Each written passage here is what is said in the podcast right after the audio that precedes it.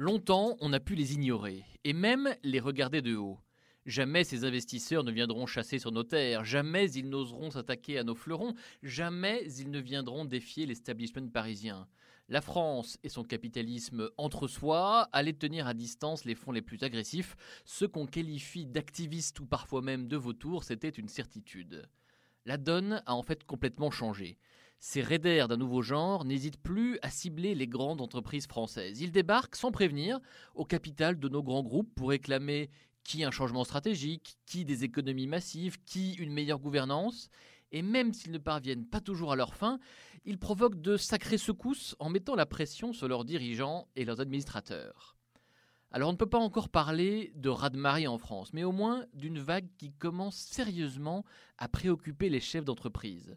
C'est ainsi Elliott qui vient bousculer Pernod Ricard, le fonds Amber qui s'invite chez Suez ou encore Sterling Value qui critique sévèrement la TCOR. Presque personne n'est à l'abri, pas plus les gros poissons du CAC 40 que les PME, pas plus les centenaires que les jeunes pousses cotés en bourse.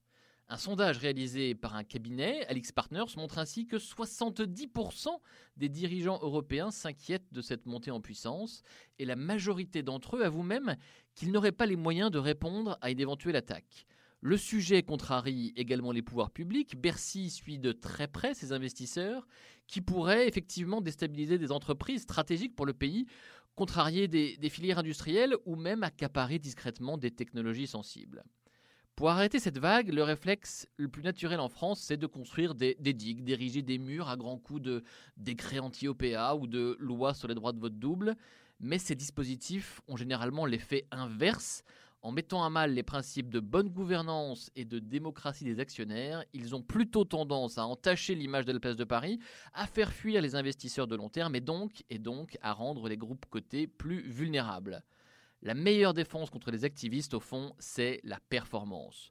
On peut évidemment les regarder comme des prédateurs sans foi ni loi, comme de sombres spéculateurs obsédés par le profit à court terme, mais on peut aussi les prendre du bon côté et se dire qu'ils poussent les dirigeants à être encore plus transparents et exemplaires, qu'ils encouragent surtout l'ensemble des actionnaires à être plus impliqués dans la vie d'entreprise et pas à être de simples caisses enregistreuses. Retrouvez tous les podcasts des échos sur votre application de podcast préférée ou sur leséchos.fr.